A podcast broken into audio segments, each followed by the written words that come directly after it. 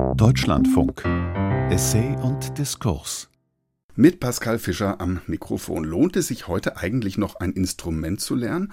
Überlegen wir doch einmal. Roboter spielen Klavier, künstliche Intelligenzen komponieren Musik, sogar unsere Stimme beim Singen armen Computer täuschen echt nach, Improvisation inklusive. Was für eine Kränkung unserer Gattung.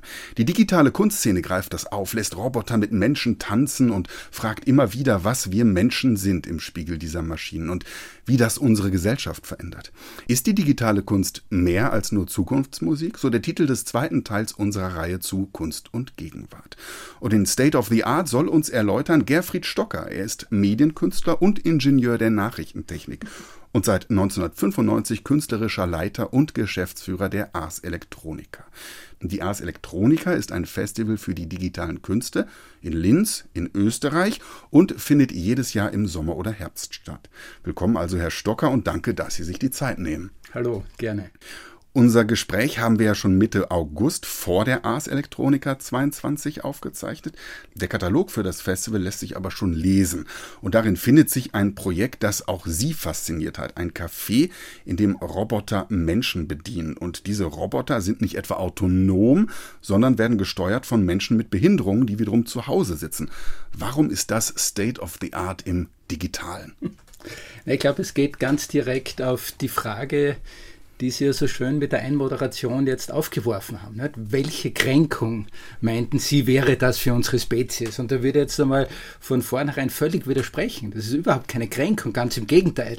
Jede dieser Maschinen, dieser Algorithmen, dieser Roboter sind Ergebnis von ja, Tausenden von Jahren sozusagen kultureller Entwicklung der Menschheit. Technologie ist wahrscheinlich unsere größte kulturelle Leistung, die wir als Menschheit erbracht haben. Gleichzeitig natürlich, weil sie so mächtig ist, auch immer wieder das, wovor wir uns fürchten. Aber wenn wir uns immer dessen bewusst sind, dass Technologie ein Produkt menschlicher Arbeit, menschlicher Leistung ist, dann kommen wir, glaube ich, auch in einen anderen Dialog rein, wenn es darum geht, die Ängste und Befürchtungen zu diskutieren. Das heißt, diese Roboter wären jetzt nicht nur böse Gesellen, die dem Ober den Job wegnehmen, sondern das sind wiederum auch Roboter, die helfen, Menschen mit Behinderungen zu Hause zu integrieren, die dadurch vielleicht einen Job hätten. Genau, an dem Projekt sieht man das ja unheimlich toll, dass es immer die Frage des Einsatzes und der Intention im konkreten Fall der Roboter ist. Und ich kann jetzt hergehen und sagen, super, Roboter können besser die Kaffeemaschine bedienen oder Schrauben in der Fabrik herstellen, was auch immer. Oder ich kann sagen, Moment einmal, wenn diese Maschinen so viel können, dann kann ich hier wirklich sie dafür einsetzen, das Leben, die Lebenssituationen von Menschen zu verbessern. Also die eigentliche Intention, mit der wir als Menschheit irgendwann begonnen haben, Maschinen zu bauen, nämlich uns das Leben leichter und besser zu machen, die nicht aus, dem, aus dem Auge zu verlieren, Technologie nicht nur zur Profitsteigerung einzusetzen, sondern wirklich zur Steigerung von Lebensqualität. Und in der Situation, in diesem Projekt sieht man das ja wunderbar. Menschen, die ansonsten nicht am Arbeitsleben oder am gesellschaftlichen Leben teilnehmen können. Ne?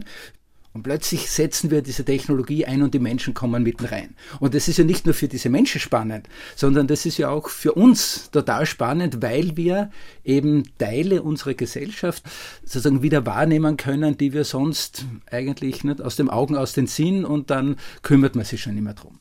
Hm. Das heißt, da würde ein bisschen die Grenze verlaufen zwischen dem, was Kritiker immer so ein bisschen ja despektierlich bei solchen digitalen Künsten sagen, dass nämlich ja Gimmicks und Gadgets vorgeführt werden, dass eigentlich nur der Industrie zugearbeitet wird.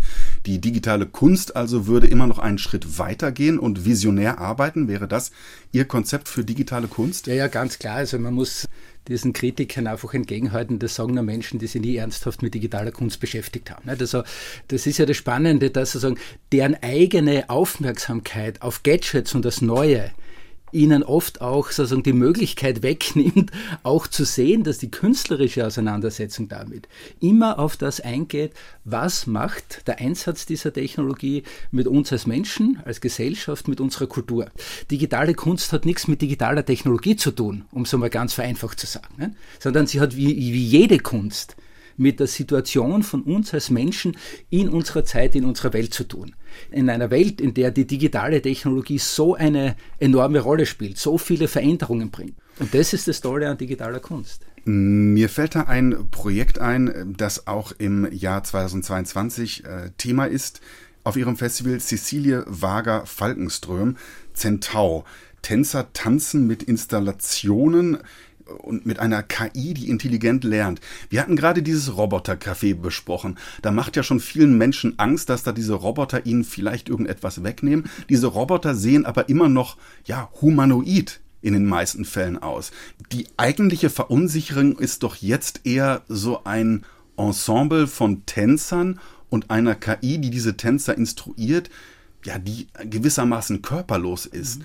Wie geht Kunst damit um, mit dieser vielleicht noch viel tiefer sitzenden Angst, dass diese künstliche Intelligenz für uns sinnlich nicht begreifbar ist? Mhm. Genau, wenn wir Kunst verstehen als ein Instrument auch wieder der Menschheit sagen, äh, Dinge zu verstehen, zu hinterfragen, das Unsichtbare sichtbar zu machen. So ein Klassiker, was man der Kunst sozusagen als, als Fähigkeit zuschreibt. Dann ist sie natürlich genau in dem Bereich unheimlich gefragt, denn die Frage ist ja völlig offen, ob es von Vorteil ist, wenn wir KI-Algorithmen mit menschlichem Antlitz darstellen und sagen, okay, der muss jetzt auf zwei Beinen gehen, weil wir gehen ja auch auf zwei Beinen. Nicht? Jeder Robotiker, jeder Mechatroniker, jede Mechatronikerin wird Ihnen sagen, das ist so ziemlich die unsinnigste Fortbewegungsart für einen Roboter.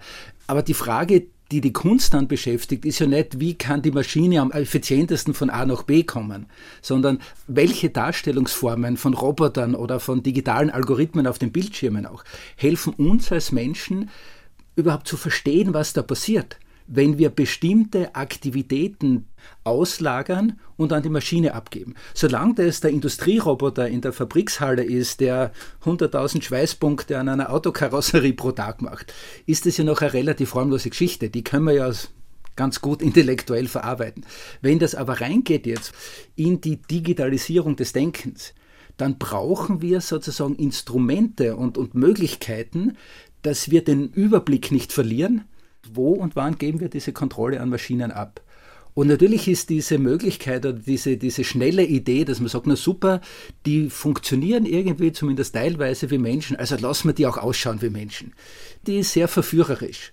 Aber sie geht natürlich in eine ganz gefährliche Richtung, weil in dem Moment, so sind wir einfach konditioniert, wenn wir etwas sehen, das anthropomorph, also wie menschlich ausschaut, dann vermuten wir sagen, sofort auch menschliche Qualitäten und Eigenschaften dahinter. Aber die Intelligenz von Maschinen, von diesen selbstlernenden Maschinen, wie wir sie bereits haben, die funktioniert ja ganz anders. Die hat auch eine ganz andere Bedeutung. Das ist nicht eine genuine Intelligenz, wie wir sie von Menschen ganz selbstverständlich erwarten, sondern es ist eine sehr spezifische, für einzelne Aufgaben gemachte.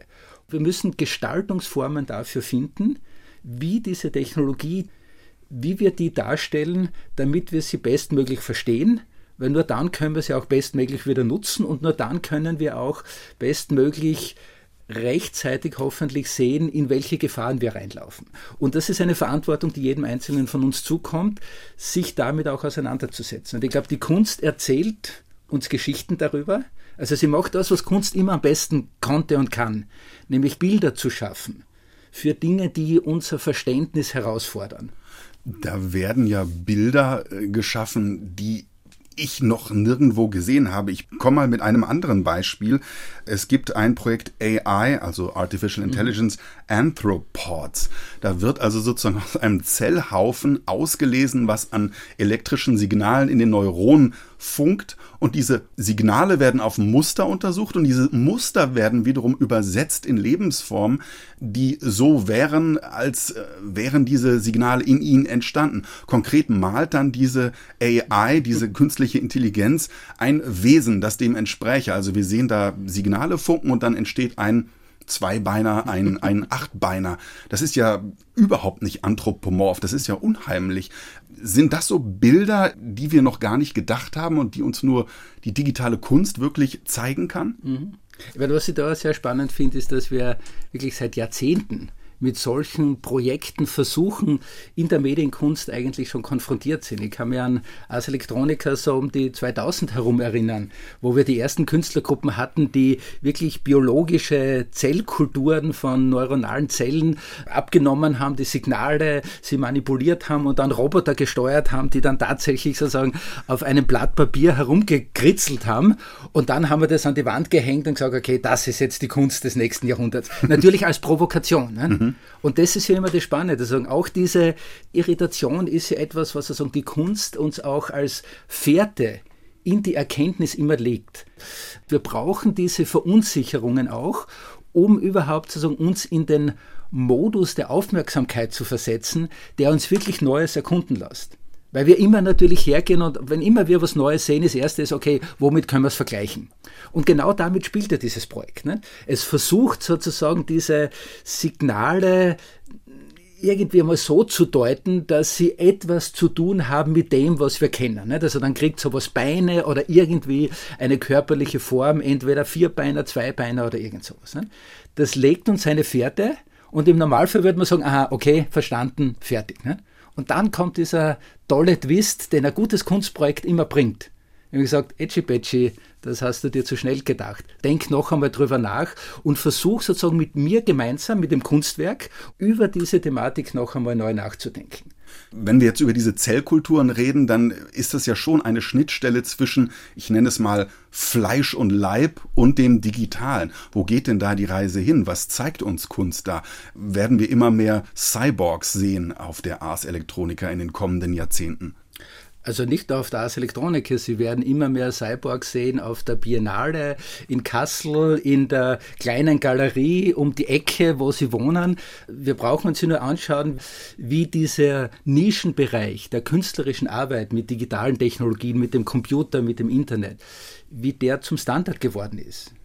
Sie werden keine große Kunstausstellung, kein Kunstfestival mehr finden, in dem nicht ganz selbstverständlich. Künstlerische Produktionen, die sich entweder mit digitaler Technologie als Werkzeug oder als Thema beschäftigen, stark vertreten sind. Genauso wie in unserem Leben. Versuchen Sie einen Tag irgendwo zu sein, wo Sie nicht ununterbrochen sozusagen nicht nur auf digitale Geräte stoßen, sondern eigentlich ständig in Abhängigkeit geraten von Dingen, von Prozessen, die über digitale Systeme gesteuert werden. Und das ist ja der erste Schritt zum Cyborg, also dieser symbolische Schritt wieder, dass ich jetzt sozusagen den Körper aufschneide und dann irgendwas in den Körper einbaue, nicht? so also Terminator, Arm, genau. Chips in die Muskeln. Ja, ja, all diese Dinge. Das ist die Symbolik, die wir haben und brauchen auch um das zu verstehen. Das, was Cyborg ja eigentlich auch bedeutet, ist, dass auch unser gesellschaftlicher Organismus ja immer mehr von diesen digitalen Systemen, jetzt könnte man es wieder ganz böse sagen, sagen unterwandert wird. Ich kann aber Switch sagen, okay, unterstützt wird. Und das ist ja ein wichtiger Punkt auch wieder, dass Kunst uns ganz stark auch helfen, motivieren, pushen kann von dieser passiven Rolle und zu sagen, oh, diese Technologie verändert alles in meinem Leben, hinzukommen zu einem Denken, zu sagen, Moment einmal, also das ist ja etwas, was ich auch nehmen kann, mit dem ich arbeiten kann, das mich aktivieren und, und, und, und stärker machen kann. Mhm. Wir sind jetzt schon an einem Punkt, wo wir über körperlose künstliche Intelligenz sprechen. Und da fällt mir ein interessantes Projekt ein aus der Ars Electronica 2022 Synthetic Messenger von Tiger Brain und Sam Lavigne. Ganz kurz gesagt, das ist sozusagen ein Botnet, das sucht nach Klimanews im Netz, klickt diese Seiten an, klickt auch auf die Werbeanzeigen auf diesen Seiten und führt dazu, dass diese aus der Sicht dieses Projekts natürlich sehr wichtigen News über mhm. Klima und Klimakatastrophe im Ranking steigen. Das heißt, die Menschheit wird durch eine KI informiert, was wahrscheinlich für das Überleben wichtig ist. Das heißt, die KI, die greift uns nicht von hinten an und steuert uns, sondern die hilft uns beim Überleben. Wäre das so ein bisschen dieser helfende Aspekt, der sie auch immer wieder äh, schon fasziniert hat? Genau, das ist durchaus ein Beispiel dafür, aber es ist auch ein super Beispiel wieder dafür, wie Kunst agiert. Dieser herrliche doppelte Boden der Kunst immer so interessant macht. Ne? Weil ich kann jetzt einfach diese Seite des Projektes und sehen, ja, okay, wir sind uns ja alle einig, also Informationen über den Klimawandel sollten stärker in der Öffentlichkeit präsent sein, damit uns das Problem bewusst wird. Ne? Passt. Gleichzeitig zeigt uns aber das Projekt, wie unheimlich sensibel unsere Informationssphäre geworden ist in einer Welt, in der die digitale Technologie und die digitale Kommunikation diesen Stellenwert hat, den sie bei uns hat, ist natürlich die Frage, wie verlässlich ist dieser Informationskanal? Eine absolut essentielle, also da geht es nicht nur darum, ist das jetzt falsch und richtig, sondern welche Auswirkungen hat denn das dann Ganze in der öffentlichen Meinungsbildung und so weiter? Also etwas, was ja tief in die Wurzeln der Frage geht, wie schaut es überhaupt mit der Demokratie im digitalen Zeitalter aus?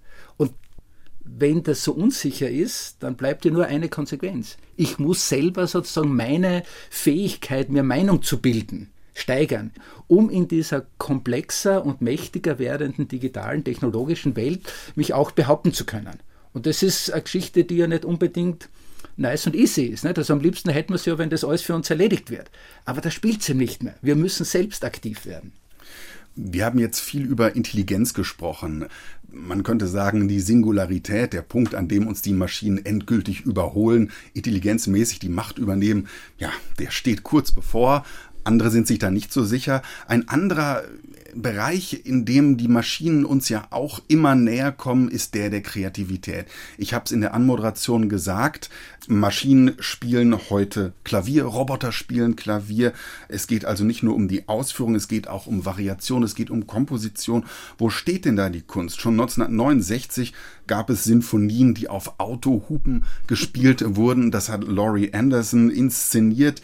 Wie weit sind wir denn bei der Ausführung von Musik mittlerweile gekommen? Kann die Digital Art eigentlich alle Instrumente bespielen, nachahmen? Ich glaube, das ist gegessen. Also äh, es ist sicher so, dass wir in einem Blindvergleich selbst qualifiziert ausgebildete Musikerinnen und Musiker nicht mehr unterscheiden können. Da gibt es etliche Experimente damit, ob ein Klang digital rekonstruiert wurde oder tatsächlich von einem Instrument kommt. Das Gute daran ist sozusagen, wir haben das technisch durchexerziert, wir haben dabei die Leistungsfähigkeit der Maschinen gesteigert, wir haben dabei auch in vielen Fällen die Bedienbarkeit, also die Möglichkeit, diese Leistungsfähigkeit uns auch zunutze zu machen, gesteigert. Jetzt kommt das Spannende. Sagen wir, okay, jetzt haben wir diese Instrumente, was tun wir damit? Die Geige zu simulieren ist völlig langweilig, weil es technisch keine Herausforderung mehr ist, künstlerisch auch nicht. Und wenn wir jetzt eine Geige, ein Instrument hören würden aus dem Lautsprecher oder da würde daneben jemand stehen, der sie spielt, dann ist völlig klar, wem wir die Aufmerksamkeit geben würden. Weil wir nicht nur neu die Frage uns stellen müssen, sagen, was ist der Kern der Kreativität, sondern sozusagen auch, wo passiert denn eigentlich die Kunst? Ne? Wenn ich jetzt Musik hernehme, passiert der Moment der Kunst dann, wenn die Komponistin, der Komponist die Idee im Kopf hat, wenn er oder sie auf Papier schreibt, wenn der Instrumentalist, die Instrumentalisten vom Orchester sie spielen oder passiert er vielleicht erst in dem Moment, wo er bei mir über die Ohren in mein Gehirn reinkommt und dort ein Universum an Vorstellungen entfaltet? Aber das ist doch mit Verlaub auch schon wieder eine neue Kränkung, so nehme ich es äh, zumindest wahr, im Ars Electronica Center hier in Linz. Da kann ich mich informieren über die Flow Machine, die komponiert Pop-Songs. Man kann bei ihnen im Center sich Stücke von Beethoven, von Chopin, von Schumann anspielen lassen und dann errechnet die KI mehrere Alternativen, wie es weitergeht. Was ist denn dann noch Kreativität und mhm. Komposition? Ja, also Aber haben uns die Maschinen da überholt? Das war's. Nein, natürlich nicht. Also wir haben den Maschinen beigebracht, etwas zu tun, was für uns zu den ja, enigmatischsten, also geheimnisvollsten Dingen sozusagen der Menschlichkeit gehört. Ne? Kreativ zu sein, das hat ja einen Mythos, der ja auch zu hinterfragen wäre. Nicht? Ich meine, vielleicht ist Kreativität einfach halt ein bisschen bessere Handwerksfähigkeit, die manche Menschen besitzen, dass wir immer wieder überrascht sind. Implizite Regeln, von denen ich ein paar mehr habe, die ich variiere mit Variablen. Genau, einfach. Ohne dass es mir immer ja, bewusst ist. Genau. In, in der Geschichte sehen wir immer, wenn wir dann in Abstand von Jahrzehnten oder Jahrhunderten die Meisterwerke zum Beispiel in der Musik analysieren, dann finden wir Regeln dahinter, können die sozusagen wunderbar unterrichten. Es gibt ganze Universitäten, die sozusagen genau das tun, Menschen dabei zu unterrichten und genau zu verstehen, wie hat der Beethoven das gemeint. Aber wäre dann eine Kreativität, die darüber wieder hinausgeht, etwas, ich möchte es mal Glitch-Ästhetik nennen, nach diesem Phänomen, dass ich jetzt Störeffekte einbaue, die uns als Gesellschaft darauf hinweisen, dass es in der Kunst eben nicht nur um starre Regelbefolgung geht. Die Kreativität ist, glaube ich, deswegen so was Faszinierendes für uns, weil sie auch Weg dazu ist, immer über das, was wir schon verstehen, hinauszugehen. Und ob man jetzt hergeht und sagt, es ist sozusagen dieser, dieser menschlich geniale Moment, in dem jemand in der Lage ist, aus dem uns Bekannten wieder neue Aspekte herauszuholen, oder ob es der Glitch, sozusagen der Fehler, die Irritation ist, das ist ein Stilmittel. Beide haben ihre nicht nur Berechtigung, sondern die Notwendigkeit. Der Glitch ist ja eine der Formen, dass ich sage, okay, so wissen wir, wie wir mit diesen Signalen und Darstellungen umgehen. Und wir wissen aber, weil das haben wir jetzt schon hundertmal gesehen, hundertmal gehört, wir, wir, wollen was anderes, wir brauchen was anderes. Das ist ja ein Teil der Kreativität oder des Mythos Kreativität, ist ja diese unbändige Neugierde und diese Rastlosigkeit zu sagen, okay, wenn wir das schon gemacht haben einmal, ja, dann, ich muss auf zu neuen Ufern. Das ist diese Triebkraft. Und da dann herzugehen und zu sagen, okay, jetzt gehen wir mal her und sagen, jetzt nehmen wir den Störfaktor. Lassen wir mal diesen sogenannten Glitch einfach drüber und dann zu entdecken, wow, das schaut ja total cool aus. Außerdem hat es so eine fast anarchische Energie, die uns wieder sozusagen aktiviert und sagt, Wow, also wenn das irgendwie nicht so glatte Oberflächen sind, wie wir sie von der Film- und Werbeindustrie angeboten kriegen, dann muss da doch was dahinter sein. Und das sind alles sozusagen Methoden der Exploration. Wir sind alle kleine Magellans, die mit ihren Schiffen aufbrechen und sagen, okay, irgendwo muss ja diese Passage sein, dass wir auf die andere Seite rüberkommen. Ich höre ja bei Ihnen sehr viel Begeisterung für all diese Ideen heraus. Wenn wir jetzt nochmal auf die Musik gucken. Im Ars Electronica Center, da gibt es diese verschiedenen KIs, die komponieren und eine KI, die komponiert so ein bisschen von Moment zu Moment. Das Ganze hat dann doch den Eindruck auf mich gemacht, als würde da auch kein ganzes Kunstwerk bestehen, sondern so ein sich vortasten, dem irgendwie die Struktur fehlt. Ganz banal gefragt, mhm. wie schön ist so eine Kunst? Ist sie vielleicht nur auf einer sehr abstrakten Ebene schön, die sich immer vergegenwärtigt, wie das zustande kam? Und ist es nicht eine sehr, ja, hochintellektualisierte Kunst, die man sich eben gerade nicht anhört, um zu entspannen, um sich zu inspirieren. Mhm. Ja, aber das ist wieder eine tolle Diskussion über das Wesen von Kunst überhaupt. Es ist absolut nicht schlecht, das ist ganz im Gegenteil daran, dass Kunst ja genau das auch leisten kann, uns diese Momente der Ruhe, der ästhetischen auch Vergnügung zu geben. Wenn wir das in der Kunst nicht hätten, wären wir als Menschheit wahrscheinlich wirklich ganz arm. Gleichzeitig ist aber die Kunst auch dieser Schlagbohrhammer, dieser Presslufthammer, der uns ständig sozusagen zur Verfügung steht und sagt, ja, okay, jetzt haben wir uns ausgeruht, jetzt wissen wir, es ist schön, es ist gut, und wieder what's next und dann und dann müssen wir rein. Ne? Und, und diese KI, die Sie beschreiben, also wir haben das deswegen auch so in die Ausstellung genommen, weil es natürlich total spannend ist, dieses eine mehr oder weniger fertig klingende Stück, nicht? wo das wirklich wie Chopin oder wie Bach klingt und man sagt, wow, was die kann. Nicht? Aber außer dem Wow-Effekt, was die Maschine kann, bietet es relativ wenig. Ein zweites Mal mag man das eigentlich gar nicht mehr hören. Hingegen diese ständig sozusagen herumsuchende, da sind Stellen dabei, wo man sich denkt, das ergibt jetzt überhaupt keinen Sinn. Aber wenn man dann ein bisschen zuhört, sich sozusagen reinfallen lässt auch, dann merkt man immer wieder diese Momente, wo man das Gefühl hat, aha, da entsteht jetzt was. Und ich glaube, das ist total spannend. Wir haben das oft auch mit Besucherinnen, die, die sich ein bisschen mehr Zeit genommen haben, dann auch diskutiert, ne? dass sie sagen, daraus auch etwas Inspiratives entsteht. Und ich glaube, einer der großen, wirklichen Chancen und spannenden Bereiche jetzt für künstliche Intelligenz in der Kunst generell und in dieser Kreativitätsfrage ist ja nicht, dass wir Kreativität imitieren können, sondern dass wir damit auch unserer Kreativität ein neues Instrument geben können. Ein interessantes Stichwort, denn eins unserer Instrumente, mit dem wir Musik machen, unsere Stimme, dieses Instrument kann mittlerweile auch sehr gut sehr gut imitiert werden. Holly Herndon, auch in ihrem äh, Museum zu sehen, die hat bewiesen, ihre Stimme wird nachgeahmt, aber sogar auch der Duktus oder eine gewisse Intonation, vielleicht auch ähm, Variation, Improvisation der Stimme kann nachgeahmt mhm. werden. Das ist für mich natürlich schon nochmal ein, eine äh, Verunsicherung, die mir näher kommt, als nur ein Klavierspielen zu sehen. Ganz klar, da sind viele Implikationen drinnen, bis rein natürlich in ganz große sagen, finanzielle des Musikmarktes. Also, äh, wir haben das ja auch jetzt schon seit langer Zeit, dass KI trainiert wird, Stücke zu schreiben wie und jetzt kann man sagen, ja, okay, in der Wissenschaft und so, da machen wir das wie Chopin. Aber natürlich viel interessanter ist jetzt zu sagen, okay, und jetzt machen wir bitte ein Stück wie Hans Zimmer, der große Hollywood-Filmkomponist, das gemacht hätte, weil wenn das dann die KI macht, dann habe ich eine Filmmusik, die ist genauso cool und ich brauche keine Tantiemen mehr zahlen dafür. Also allein dieses Universum an Fragestellungen, die sie da auftut, ist schon Grund genug, dass wir das beim Festival und, und in unseren Ausstellungen thematisieren.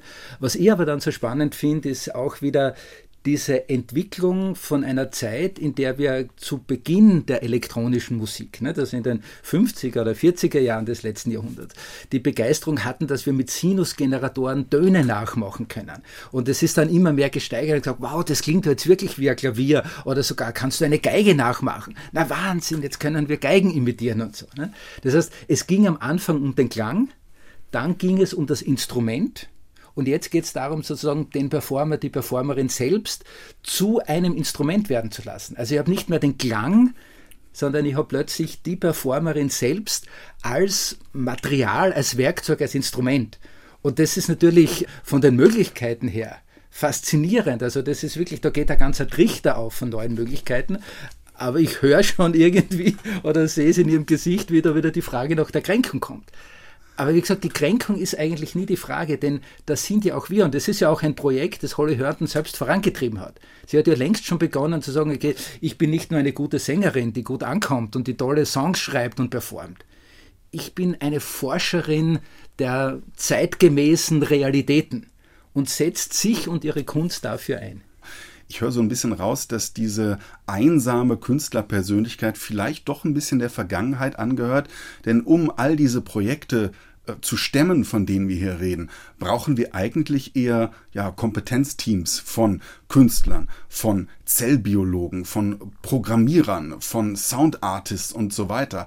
Heißt das sozusagen, der einzelne Künstler mit einem einzelnen Werk, das dann abgetrennt in einem White Cube steht, das gehört endgültig der Vergangenheit an? Also wenn wir das endgültig weglassen, können wir schon drüber reden. Ne? Denn ich würde jetzt auch aus diesem Diskurs heraus natürlich sofort dazu neigen und zu sagen, ja, das ist das Künstlerbild der Vergangenheit. Das heißt aber nicht, dass es obsolet geworden ist. Und die Tatsache, dass also ein Künstlertum sehr viel damit zu tun hat, Dinge mit sich selbst auszutragen. Dieses enorme Risiko, das es ja bedeutet, Künstlerin, Künstler zu sein. Das heißt, mit deinen Ideen und Gedanken rauszugehen und dich hinzustellen und zu sagen, okay, das ist es. Reagiert's drauf. Ne? Das ist ja sozusagen eine Energiequelle von Kunst und auch wieder Kreativität, um an das anzuknüpfen, die unermesslich ist. In dieser Debatte um die digitale Kunst, um diese aktuellen Prozesse, ist es aber natürlich völlig so, dass die Einzelperson einfach schlichtweg nicht mehr ausreichend Kompetenzen und Expertisen ansammeln kann, um diese Kunstvorstellung auch von Kunst als Forschung, so wie man es auch bei Holle Hörnten ja gut sieht, wo man sagt, sie ist eben nicht nur mehr die Sängerin, die Performerin, die Liederschreiberin, die Komponistin. Sie ist eine Forscherin, sie ist eine Forschungsleiterin. Sie leitet mit ihren Ideen ganze Teams von Universitäten, von kommerziellen Instituten, um wirklich zu neuen Ufern aufzubrechen. Und das ist ja, glaube ich, auch unheimlich spannend, das also wieder Analogie zu unserer gesamten gesellschaftlichen Situation. Die Komplexität der Probleme und der Problemstellungen, denen wir uns gegenübersetzen, ist einfach viel zu groß als die Expertise einer einzelnen Gruppe von Expertinnen und Experten. Und die Kunst zeigt uns eigentlich da einmal mehr den Weg auf, wie wir mit den großen Zukunftsherausforderungen umgehen können.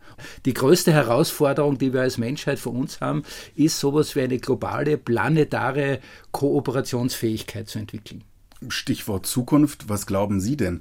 Früher einmal war die Zukunft sehr weit entfernt. Gerade im Bereich des Digitalen hat man immer das Gefühl, die Zukunft rückt immer näher an uns heran, ist fast schon Gegenwart geworden.